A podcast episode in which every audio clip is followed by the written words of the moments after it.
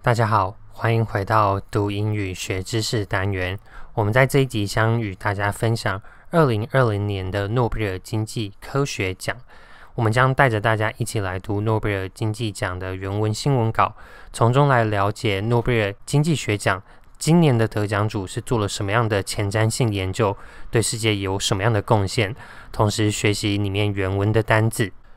因为这一集的内容会有点长，所以我们分成了上下两集。假如大家想要直接学习原文的新闻稿的话，可以直接去看下一集。而假如你对于这个诺贝尔经济学奖今年的科普有兴趣的话，那可以先看完这一集，再一起来去下一集，一起来读它的原文新闻稿。先跟大家科普一下今年的诺贝尔经济科学奖，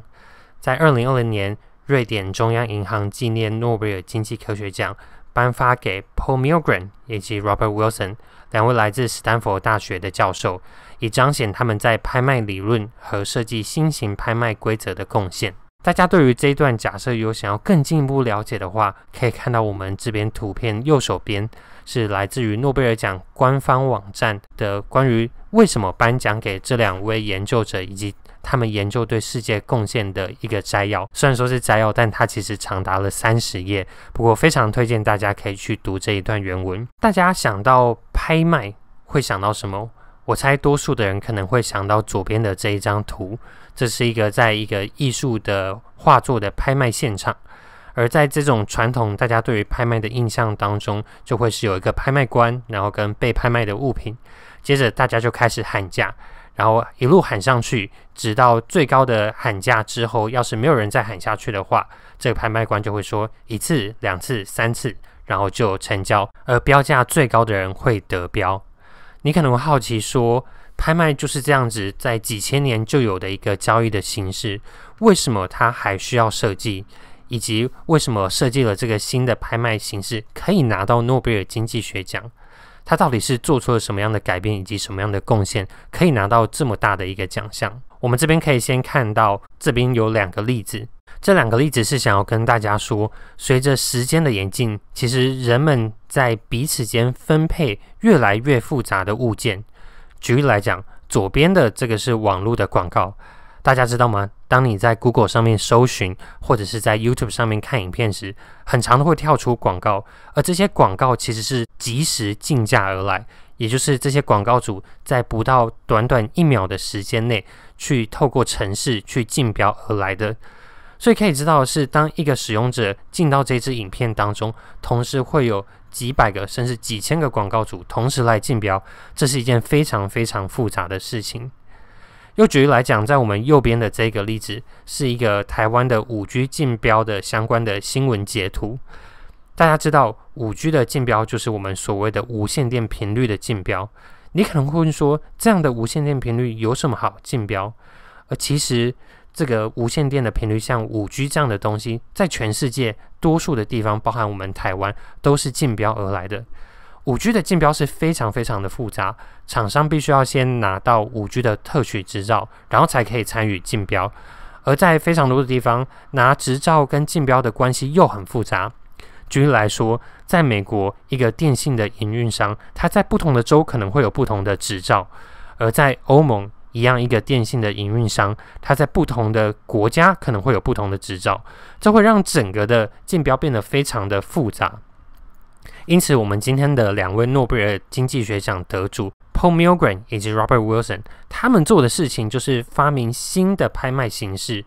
这个拍卖的形式可以替那些追求广泛社会利益而最大收益的卖方，同时拍卖多种相互关联的物件。而在一九九四年的时候，美国政府甚至请他们去设计新的形式，让我们现在的这些无线电，包含五 G 的贩卖，能够最有效的。贩卖给这些电信的运营商，来让不论是买方或者是卖方，或者是整体社会能够有最大的福祉跟利益。而也因为这样子的措施，其他国家看到之后就纷纷的效法。听到这边，你可能还是不太清楚，说这两位学者研究到底解决了拍卖上的什么问题？我们可以看到这边的两张图，左边的这张是来自于诺贝尔官方奖的 YouTube 的影片的截图。而右边的则是来自于诺贝尔官方讲的 Facebook 贴文的截图。而这两个图上面都提到了一个词，叫做 “winner's curse”。我们知道 “winner” 是赢家，而 “curse” 是诅咒，所以 “winner's curse” 赢家的诅咒，这是什么呢？要了解 “winner's curse” 赢家的诅咒，我们可以先回放三年。二零一七年的诺贝尔经济学奖得主 Richard Thaler，他曾经在他的课堂上做过一个实验，而归纳出这个赢家的诅咒 （winner's curse） 这个概念。